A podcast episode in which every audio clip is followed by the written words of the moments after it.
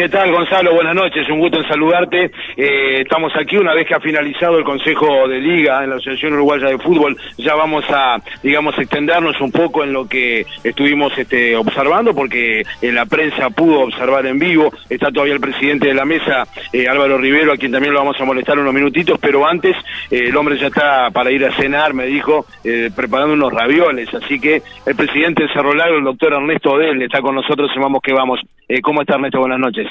Es un poco así, raviola de cena entonces. Sí, cenamos temprano. Es una nueva dieta que tenemos de cenar En el interior creo que bueno, usted vive en Montevideo, pero se, se, almuerza a las 12 y se cena a las 20 como tarde. Sí, sin lugar a dudas, a las 12 y antes era con un plato de sopa, era obligatoria la sopa este, a veces el lo hacía 40 grados y el plato de sopa tenía que estar En la casa de mis suegros en Salto, por ejemplo, este, a las 12 del mediodía eh, se sigue almorzando y este, los lunes sopa.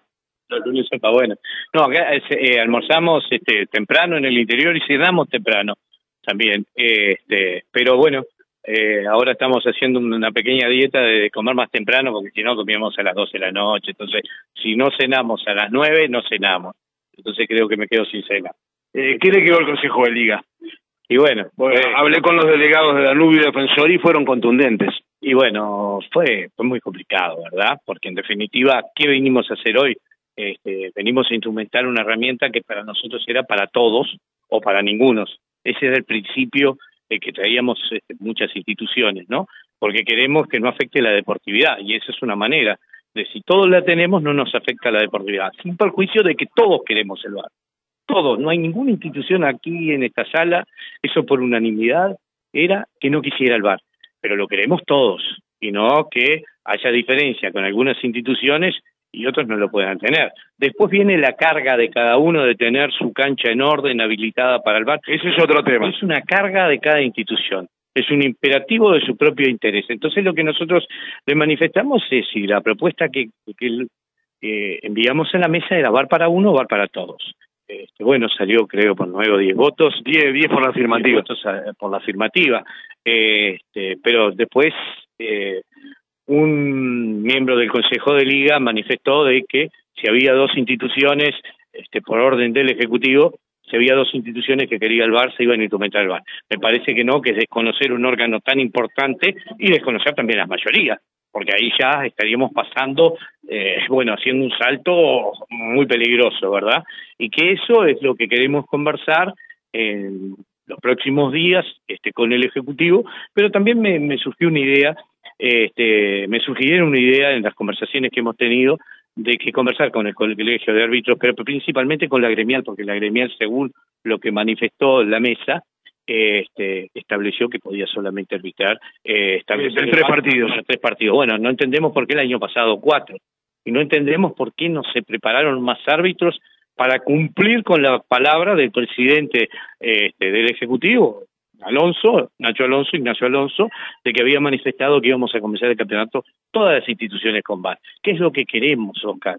Todas las instituciones, porque es una herramienta que nos da mayor seguridad, más garantías, pero no quiero que le dé mayor garantía a, otro equipo y, no al mío. Entonces, este, son situaciones muy especiales y lo que se decidió hoy, que espero que se cumpla, porque hay que respetar las mayorías, hay que respetar los órganos de la Asociación Uruguaya de Fútbol, es de que si no hay bar para todos, no hay bar para ninguno.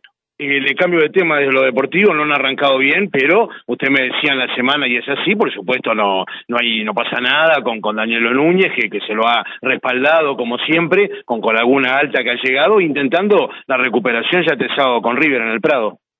Hace cuatro años que somos un equipo relativamente exitoso, ¿verdad? Logrando clasificarnos a torneos internacionales y peleando algunos de estos campeonatos. Estuvimos tres fechas antes de pelear un, intermedio, estuvimos cuatro fechas antes de pelear un clausura, una apertura, un clausura. Entonces, no nos podemos olvidar de la noche a la mañana eh, quién ha sido, quién ha llevado el equipo adelante desde la conducción técnica. Y bueno, este, nuestros respaldos hacia Danielo Núñez y su equipo eh, ya ha sucedido situaciones similares. El año pasado, ¿no? un proceso de siete partidos sin ganar y la comisión directiva lo respaldó. este, confiamos en su trabajo, este es un plantel nuevo, este, no se nos dio por determinadas circunstancias, fíjese usted que el primer partido al minuto 97 eh, cuando el árbitro había dado ocho minutos, eh, Torque nos hace gol del empate. Y con Wanderers en la segunda también en la hora en el Viera. Ahora donde Cerro Largo generó cinco o seis situaciones de gol, no digo que fue mejor, pero generó más situaciones de gol que Wander. Después sí, nos caímos estrepitosamente contra eh, Plaza Colonia. Y el otro día en el partido, que he visto el video tres veces ya, el otro día el partido contra Boston River, la primera etapa Cerro Largo jugó muy bien, este, sin profundidad. Y lo que estamos buscando ahora con la incorporación de Adolfo Lima y con la incorporación de Ramis es tener mayor profundidad, porque seguimos confiando en Benguché, el hondureño que hemos traído, este, tenemos al Chiqui Villar, eh, tenemos a Cordara, tenemos jugadores que pueden dar. Hay que tener eh, la tranquilidad este, necesaria y suficiente para darle este, al técnico el respaldo y también para no generar olas y tratar de revertir esto, que sé que lo vamos a revertir. Y además, dentro de muy pocos días, eh, nos jugamos la final de las finales. Nosotros y Montevideo Wander. Montevideo Wander nosotros, que es este el pasaje a fase de Copa Sudamericana, que para nosotros es muy importante, como decía hoy que lo escuché varias veces, por la gloria pero también por el ingreso, ¿no? Son 900 mil dólares que para nuestra institución nos dejaría un año súper tranquilo. Pero bueno, Wander está pensando lo mismo. Entonces hay que esperar este el 10 y el 17 a ver qué pasa. Le hago la última y ya voy a molestar a Álvaro Rivero, presidente de la mesa. Eh, ¿Para cuándo está Lubilla? Bueno, exclamó Alvarito Rivero. Sí, sí, sí. Bueno, quizás que cuando arreglen este el perrón, lejos, el, perrón y cuando arreglen la cancha, cuando arreglen la cancha, porque es la única cancha sintética que se halaga, es la única en el mundo, una cosa insólita, ¿no? Le hizo la pipa. Calcule usted la garantía que tenemos de lo que hace la pipa, ¿no? le hizo la pipa. El Luisa lo estamos haciendo nosotros, con gente de la Intendencia, con funcionarios de Cerro Largo, que la verdad va a quedar precioso. Este, ahora dependemos de la naturaleza. Ya tenemos el placar, la red de fibra óptica, este, los bancos suplentes de última generación, arcos de aluminio. Eh, bueno, hemos comprado una máquina muy especial para cortar el pasto, pero todavía no tenemos pasto. Ese es el problema. Solo insólito. Sí, sí, sí. sí están haciendo incipientemente, plantamos una, una semilla que demora, que es Bermuda Prince 77, estoy avesado en el tema, estos días estoy muy avesado en el tema, este, ahora lo estamos refertilizando, este, yo pienso que para abril vamos a tener el Huilla primera semana, segunda semana abril. El ingeniero me dice que no, lo que pasa es que yo soy más optimista que el ingeniero, ¿no? Este, vamos a hacer los dos o tres cortes necesarios para, para, para poder jugar. Y la verdad, la verdad, este, que estamos volcando una nueva cancha este, para el fútbol profesional, que era necesario, no nos, nos criticaron durante mucho tiempo y nos dolía, no nos dolía porque, bueno, nos dolía porque Cerro Largo Cerro Largo representa el departamento, no es un equipo más de fútbol, no representamos un barrio, representamos un departamento de los 19 que hay, bueno, esos 19, bueno, sáquele uno porque representamos a ese 18, ¿no? Y fíjese qué importante que es es tener una cancha acorde a dónde estamos jugando y dónde estamos jugando. Hace muchos años que estamos en el profesionalismo, somos de los pocos equipos del interior que representamos a todo el departamento que ha mantenido eh, que se ha mantenido en el profesionalismo. Mire que han caído proyectos del interior, ¿no? Si me pongo a repasar, estamos hablando un largo rato. Cerro Largo se ha mantenido y los últimos años con éxito deportivo, pero el éxito siempre es relativo y es momentáneo, ¿no? Lo importante es la base y en Cerro Largo estamos tratando de solidificar la base desde las juveniles y también en cuanto a infraestructura. Muy amable y vaya como los ravioles. No, me voy, me voy porque si no, este voy a quedar afuera. Gracias, amable. El doctor Ernesto del presidente de Cerro Largo, Gonzalo, eh, ¿cómo salió? Que ya voy a molestar a Álvaro Rivero. Estamos con el presidente de la mesa ejecutiva, Álvaro Rivero. ¿Cómo estás, Álvaro? Gracias por, por esperarnos. Buenas noches. Bienvenido, vamos que vamos. ¿Qué te dejó este Consejo de Liga?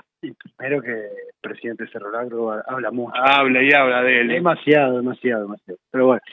Y bueno, eh, nos dejó la voluntad de 10 instituciones. Eh, de que no quieren bar mientras no se pueda aplicar al, resto de los participantes. Eh, esa fue lo, que quedó la, la, votación, digamos, dos abstenciones, ¿no? Que fueron Peñarol y, Torque de alguna manera, y una negativa. Una negativa, sí, exactamente. El Club Nacional votó negativamente. Claro. En determinado momento un cuarto intermedio, como que, que estaban discutiendo también los equipos, y en determinado momento José Ramos, integrante de la mesa, salió de la misma diciendo que el presidente Ignacio Alonso le, hizo una llamada, está, recordamos en San Pablo con, con Tealdi, para de alguna manera, Álvaro, manifestarle que en caso de que dos equipos eh, quieran utilizar VAR, lo pueden hacer. ¿Cómo, ¿Cómo lo determinas eso? No, no, es un tema que lo maneja el Ejecutivo ese. Eh, nosotros, te repito, eh, vamos a trasladar la voluntad de este Consejo de Liga de no tener VAR hasta que lo puedan tener todas las instituciones. Y eso parece lo más lógico, ¿no? es la voluntad de 10 instituciones. Claro, eh, en determinado momento el propio eh, moratorio delegado de Peñarol manifestó que de alguna manera ellos ya tienen el acuerdo con Nacional para que en el clásico de, del clausura ya bar, lo cual este, algunos equipos no, no estuvieron muy de acuerdo. Esperemos que eh, realmente en esa época ya podamos tener bar para todos los, todos los partidos del campeonato. La idea es que ya en el intermedio, más tardar, pueda, pueda haber bar en todos. La idea es que para ayer, claro, claro. Eh, cuanto antes haya. ¿Y en qué está el tema? Y bueno, tiene que venir la homologación de... Que hay algunas canchas complicadas, ¿no? Bueno, no, eso, eso pero eso, eso es sencillo, eso se puede solucionar sencillamente. El tema son el, los recursos humanos que no son suficientes, necesitan homologarse, los árbitros, algunos hacer el curso, y bueno, en eso se está. ¿Y qué otro tema relacionado con eh, la mesa ejecutiva y otros temas de la Asociación Uruguaya de Fútbol? Y bueno, ahora vamos a empezar a, a trabajar el manual de, de partidos, de manual de procedimiento de partido, para, para así prontamente podemos empezar a instrumentar ese, ese manual.